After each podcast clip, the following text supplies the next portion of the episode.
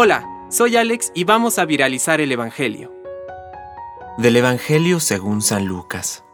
Jesús dijo a sus discípulos, Así está escrito, el Mesías debía sufrir y resucitar de entre los muertos al tercer día.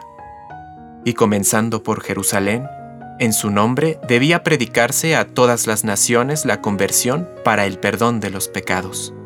Ustedes son testigos de todo esto.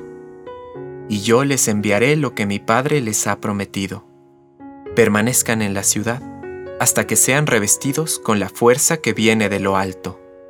Después, Jesús los llevó hasta las proximidades de Betania, y elevando sus manos, los bendijo.